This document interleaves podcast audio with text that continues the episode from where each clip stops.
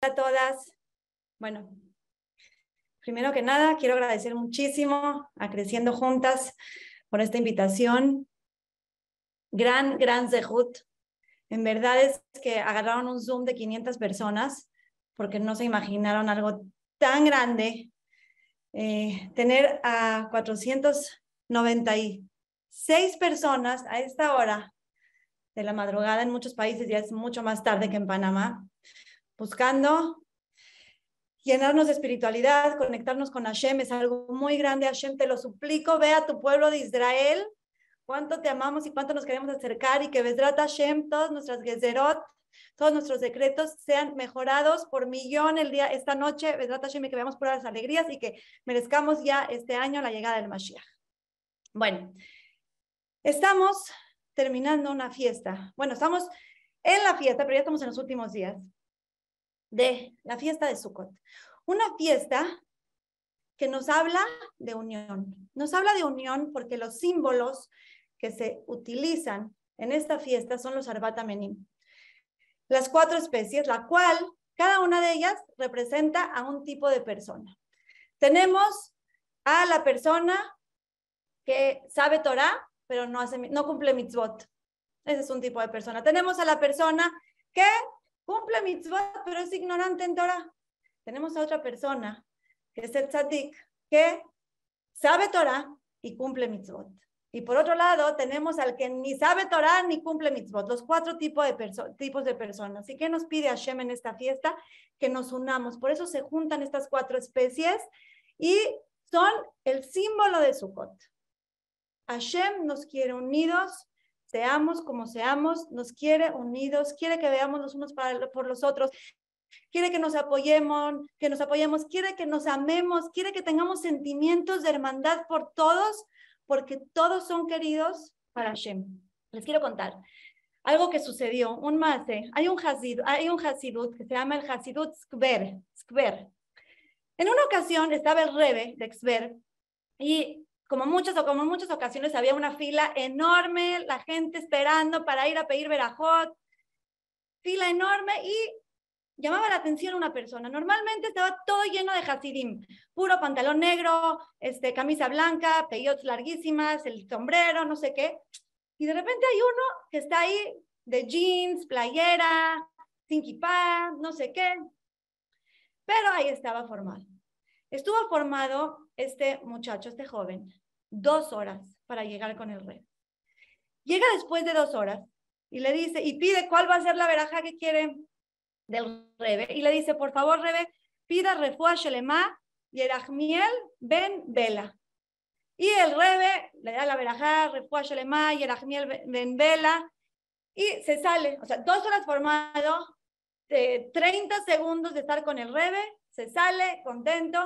Y cuando se está saliendo, uno de los Gabaim, uno de los encargados, que está cerca del rebe y que estaba dentro del cuarto cuando él pidió eso, se acerca y le dice, perdón la pregunta, perdón la, perdón la indiscreción, pero ¿me puedes decir quién es Yerahim Ben Bela por el que tú estás pidiendo? Y este joven le dice, mire, mire, lo que pasa es que yo trabajo en el camp, se llama Camp Hask en Israel. Es un camp es un lugar en donde hay, van niños discapacitados y les dan terapia y los apoyan y los alegran. Le dice, yo trabajo ahí. Y uno de mis alumnos o pacientes, o no sé cómo le quieran llamar, es Yerahim Ben Vela y hoy es su cumpleaños. Le dijo, y la verdad yo me quedé pensando, ¿qué voy a hacer por él? A ver, si le regalo una bicicleta, ni siquiera la puede andar. Si le regalo unos, unos pantalones, unos jeans, ni siquiera entiende. ¿Qué puedo regalarle a Yerachmiel que sea algo importante. Y la verdad es que yo sé que ellos son del Hasidut de ver, entonces quiero venir con el Rebe y regalarle una verajá de refuá Shalema. Y el Gabay empieza a llorar y empieza a llorar y se dice, perdón, dije algo que lo hirió, qué pena. Y le dice, este Gabay le dice, quiero que sepas que este Yerachmiel Benvela es mi hijo. Y empezó a llorar y le dijo, no puedo creer, no puedo creer que estuviste dos horas formado para venir a pedir por mi hijo. Queridas amigas, este joven estaba dando de su tiempo, dos horas de su tiempo, por algo que ni siquiera el muchachito, el niño, ni siquiera iba a saber, no lo iba a entender. ¿Por qué? Porque pienso en Él, porque lo quiero, porque estoy con Él, porque me importa, porque quiero pedir por Él. Queridas amigas, es momento de hermandad. Tenemos que tener empatía por los demás, tenemos que tener tolerancia, tenemos que pensar en los demás. Les quiero contar otro más eh, reciente de Estados Unidos, que vivían, vivían, hay, los duplex en Estados Unidos, muchos de los duplex son, no es de dos pisos, uno arriba y otro abajo, sino que la misma casa la parten a la mitad y ahí tienen las dos casas, como en Brooklyn, no sé si conocen por allá, pero bueno, esta familia, esta, estas personas en Nueva York, estaba de un lado del duplex, estaba una señora sobreviviente del holocausto, del otro, del otro lado, otra familia judía bien, total, la señora de sobreviviente muere y van a vender la casa, están vendiendo la casa, ¿quién se la venden? consiguen otra familia de Yehudim, le venden la casa, pero era una casa que estaba llena de, imagínense, una viejita, tenía tantas cosas para, para remodelar, para tirar, cosas de hace 50, 60, 70 años, pero contrataron a unas personas, a una empresa, para remodelar todo y le dieron una fecha para cuándo se iba a poder cambiar esta familia de Yehudim. Le dan la fecha y de repente llega la fecha y no han terminado de, de, arreglar. Y estos señores le dicen, discúlpeme, pero yo necesito, necesito mudarme, le doy dos semanas máximo. Y en Estados Unidos, si no, le dan una multa fuerte a esta empresa. Total, los señores de la empresa se mueven con, muy correteados y a las dos semanas le terminan de remodelar, se muda esta familia y están las dos familias de Yehudim. Y la verdad es que tienen una relación súper bonita muy amables, siempre se saludaban, los dos se sentían bendecidos con, con el vecino que tenían. Y la verdad todo estaba precioso, precioso, y empezaba a pasar el tiempo. Y esta familia nueva, la verdad todo estaba muy bien, menos una cosa. Ellos compartían el patio trasero y el patio, el patio delantero.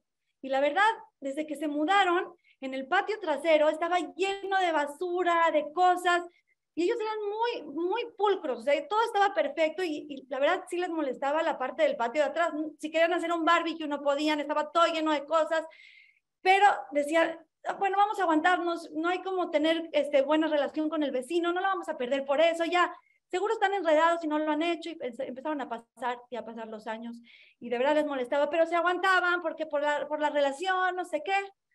Pasaron muchos años cuando de repente se va, va a ser el bar mitzvah de, de, su hijo y quieren hacer la fiesta atrás y le dice la esposa, perdóname mi amor, o sea, ya sé que los queremos mucho y todo, pero pues la fiesta yo la quiero hacer atrás, quiero usar el patio y la verdad me da mucha, mucha vergüenza cómo lo tienen, por favor háblale, ay, seguro, sí, por favor háblale. Y le habla una vez el señor y no le contesta, le dice, ay, no me contestó, por favor háblale, ya sabes cómo somos las mujeres, le insistió, le insistió, le insistió. De repente le contesta el teléfono, hola vecino, ¿cómo estás? Y el otro, hola, ¿cómo estás? Y este está con toda la pena después de años, ¿cómo le voy a decir? Que saquen todo eso. Le dice, mire vecino, lo que pasa es que quería decirte que la verdad es que eh, las cosas que están ahí atrás en el patio trasero, eh, casi, casi le iba a decir la basura que tienes ahí tirada, la verdad es que queremos hacer el bar, el bar mitzvah y sí nos molesta un poco y de repente queremos ver si lo puede quitar y es más, yo le pago, yo pago que vengan por las cosas y se las lleven. Y de repente siente un silencio absoluto en la línea y dice, Shema Israel, ya lo perdí, no hay más relación, no tengo vecino, seguro lo, lo ofendí. Y le dice, ¿qué, ¿qué pasó? Le dice el otro, no, pues la verdad, pues no tienes que pedirme permiso. O sea, las cosas ni, son mías. Dice el otro, ay, ya, no son tuyas. Ah, mejor entonces de la persona que sea, pues vengo y las llevo, ¿no? Y, y el otro se queda callado otra vez y le dice, perdón, es que, mm, perdón que te lo diga, pero es que esas cosas son tuyas. Le dice, ¿cómo son mías? Le dice, sí, lo que pasa es que cuando ustedes corretearon a los, a los de la mudanza, que se tenía que cambiar en dos semanas, estos señores dejaron todas esas cosas allá atrás, dejaron un desastre. Y la verdad es que nosotros llevamos todos, todos estos años esperando y a ver si sí, a lo mejor no tienen dinero para mandar por ellos ya, jaditos, los vecinos, no nos vamos a hacer sentir mal, nos aguantamos, nos aguantamos, nos aguantamos. Queridas amigas, vemos dos cosas de esta historia real. Número uno, que no hay que juzgar y no tenemos idea lo que está pasando por atrás. ¿Cuántas veces pensamos una cosa y es otra? Siempre les recomiendo que lean el libro El otro lado de la historia, en donde nos cuentan una historia y de repente todo es al revés. Y número dos, la empatía y la tolerancia de los dos vecinos. Años pensando el uno que es del otro y el otro que es del otro sin decirse nada por no hacer un problema, por el shalom, porque Jacito a lo mejor no puede, a lo mejor no tiene dinero. ¿Cuántas veces no hacemos un problema por tonterías? ¿Cuánto tenemos que evitar los problemas con los demás? ¿Cuánta empatía tenemos que tener por buscar el shalom? Tenemos que saber que la paz es la que nos va a traer al Mashiach. Necesitamos tener paz con los demás, evitar problemas. Queremos la Geulah, queremos la salvación real. Quiero decirles que en Pesach sumergimos dos veces comida en el ceder. Sumergimos el apio en agua con sal y sumergimos el maror en jaroset escuché algo espectacular y los quiero, lo quiero compartir con ustedes. Ah, el apio eh, sumergido en el agua con sal representa a el por qué llegamos como esclavos a Misraim. ¿Qué quiero decirles?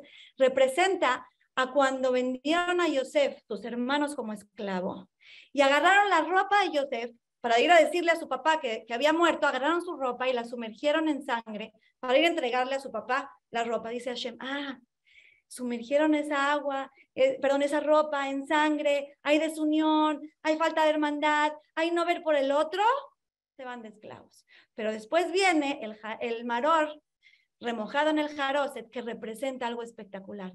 En Pesach, en el corbán que hicimos al final, el corbán Pesach, ¿qué nos pidió Hashem que hagamos? Que agarremos unas, hierbas y mojemos en la sangre esas, esas, esas este, hierbas con, con, la sangre del, del corbán y la pongamos en los marcos de la casa para que Hashem salte esas casas. Pero el corbán Pesach tenía una condición para que, sea, para que sea aceptado por Hashem. Era un corbán que se tenía que hacer en unión. Era un corbán que tenía que estar la gente unida para que el corbán sirva porque se lo tenían que comer entre todos. ¿Qué quiere decir? Hashem dice, ok, te metí a Mitzrayim por falta de unión, por falta de hermandad, por falta por falta de empatía, pero te saqué de Mitzrayim eh, hablando, eh, representando que la salida y la redención viene por la unión. Queridas amigas, queremos el Mashiach, necesitamos unión. Lo necesitamos, nos lo está diciendo Hashem, nos está diciendo a gritos, únanse, únanse, los quiero unidos, son hermanos, son mis hijos, a todos los amo. No te pongas a juzgar qué pasó y qué no pasó. Tenemos todas la oportunidad de dar palabras de Jesús. Jesús es fuerza. ¿Cuántas veces te puedes encontrar una persona en la calle y decirle algo bonito. ¿Cuántas? ¿Qué creen? Siempre. Metámonos, metámonos en la vida, en nuestro chip de todos los días. Vean esta tarea que les tengo. hay que despertarnos pensando, toda la gente que me vea el día de hoy, después de verme, le voy a aumentar algo, algo en su vida de felicidad. Vean esto que les estoy diciendo. Toda la gente, Besrat Hashem, que me encuentre hoy, cuando la vea, voy a tratar de darle más felicidad. ¿Cómo? Facilísimo. Una sonrisa, ayudarle a recoger algo, decirle te ves bonita, decirle una cosa bonita a nuestros esposos, a nuestros hijos. ¿Cuánto podemos hacer con nuestra boca? Hashem le dijo a Abraham, a quien te bendiga, bendeciré. Escuchen, a quien te bendiga, bendeciré. ¿Por qué? Porque al que te bendiga, quiero bendecirlo porque me encanta que entre ustedes se bendigan. Queridas amigas, ¿cuántas verajot le podemos dar a la gente? ¿Cuántas? ¿Cuántas veces chateas con una persona? Ponle que Hashem te bendiga. Cuando se está yendo tu esposo de la casa, dile que Hashem te bendiga. Tu hermano, que Hashem te bendiga. Vamos a bendecirnos entre nosotros y Hashem nos va a llenar de verajá. Busquemos el bien de los demás, que su bien sea nuestro bien, que, que seamos más nice que lo que la gente piensa que somos. Que, que busquemos ser más nice con ellos en una ocasión, un educador, rabino, hizo, agarró a sus alumnos, tenía 30 alumnos y les hizo un juego. Agarró 30 globos y le dio a cada quien su globo y le dijo, cada quien escriba en su globo su nombre. Ok, perfecto, lo escribieron, agarró este rabino y puso todos los globos en una malla en el techo y les dijo, miren, voy a soltar todos los globos. Si en 30 segundos cada globo está en las manos del dueño del globo, del que tiene su nombre, se ganan un paseo. Perfecto, los, chavos pensaron que era súper fácil, rompen la malla, caen los globos y empiezan a buscar no sé qué, y de repente terminan los 30 segundos y hay este, cuatro personas con su globo. Dice, no puede ser, no, les doy una oportunidad, una oportunidad más. Agarra, vuelve a subir los, eh, los globos, los vuelve a echar, pasan 30 segundos, seis personas tienen su globos y les dice el rabino, miren, queridos alumnos, quiero darles un mensaje muy importante con esto que acaba de suceder hoy. ¿Saben por qué no lo lograron? ¿Saben por qué? Porque cada uno estaba preocupado por encontrar su globo. ¿Qué hubiera pasado si cada uno de ustedes agarra un globo, ve el nombre y le dice, fulanito de tal, toma tu globo? En 10 segundos hubieran terminado. ¿Por qué? Porque cuando uno ve por los demás, todo se arregla, todo se ve bonito. Si tú nada más estás viendo para ti, entonces está un poquito complicada la cosa. busquemos ver por los demás, como se los dije hace unos días. ¿Qué pasaba en el Beta Mikdash? En el Beta Mikdash Entraba todo el pueblo de Israel, todo el pueblo de Israel en una sección del Betamikdash. Y cuando llegaba el día de Yom Kippur, todos apiñados así, así, así, así. Pero llegaba el momento de reclinarnos y todos cabían perfecto con dos metros a la redonda de espacio. ¿Qué pasa ahí? Les voy a decir una cosa. Tú estás parado, erguido, con orgullo, buscando para ti. Todo está amontonado, nada te cuadra, hay problemas pero tú te agachas y ves por los demás y cedes de ti, todo se acomoda. Hay espacio para todo y todo se ve de diferente manera. Quiero terminar con un ejemplo en el cual vamos a ver dos extremos, el extremo de no ver por alguien y el extremo de ver por alguien de manera espectacular. Quiero decirles que yo personalmente conozco a los, a los protagonistas de la historia eh, y ahí les va.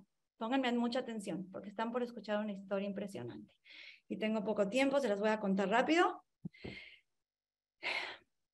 En una ocasión, hace algunos años, estaba la mamá de un niño que acababa de cumplir bar mitzvah en el coche con él y con el que se iba a casar, porque no estoy segura, en eso sí no les puedo decir, no estoy segura si la señora es viuda o divorciada, pero estaba por casarse con el segundo marido y tiene a su hijo en el coche, su hijo de 13 años, y deciden abandonarlo, deciden abandonarlo.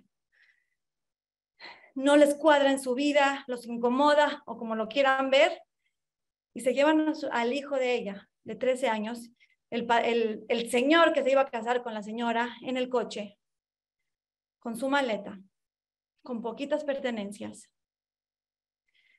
y lo llevan y lo bajan en un colel, en un colel de la ciudad. Lo dejan en el colel, se baja la mamá sin avisarle nada a nadie. Le da una veraja al niño, una bendición. Le dice que Dios te bendiga, toma tu maleta. El Señor le dio un poquito de dinero y le dice, llegó el momento de que veas por ti, necesito que me entiendas, yo voy a rehacer mi vida y perdóname por cualquier cosa que te haya hecho.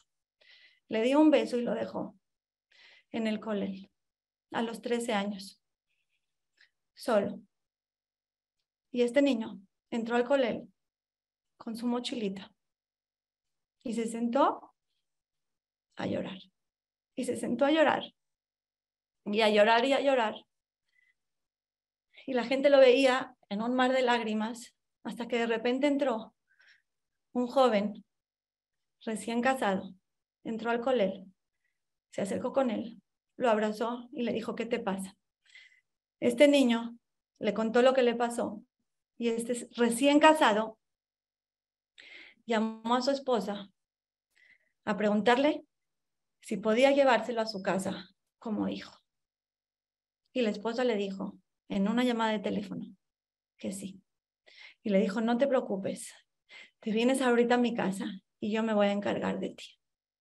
Y se lo llevó a su casa y lo crió con sus otros hijos que le nacieron y lo educó y lo llevó a la jupa.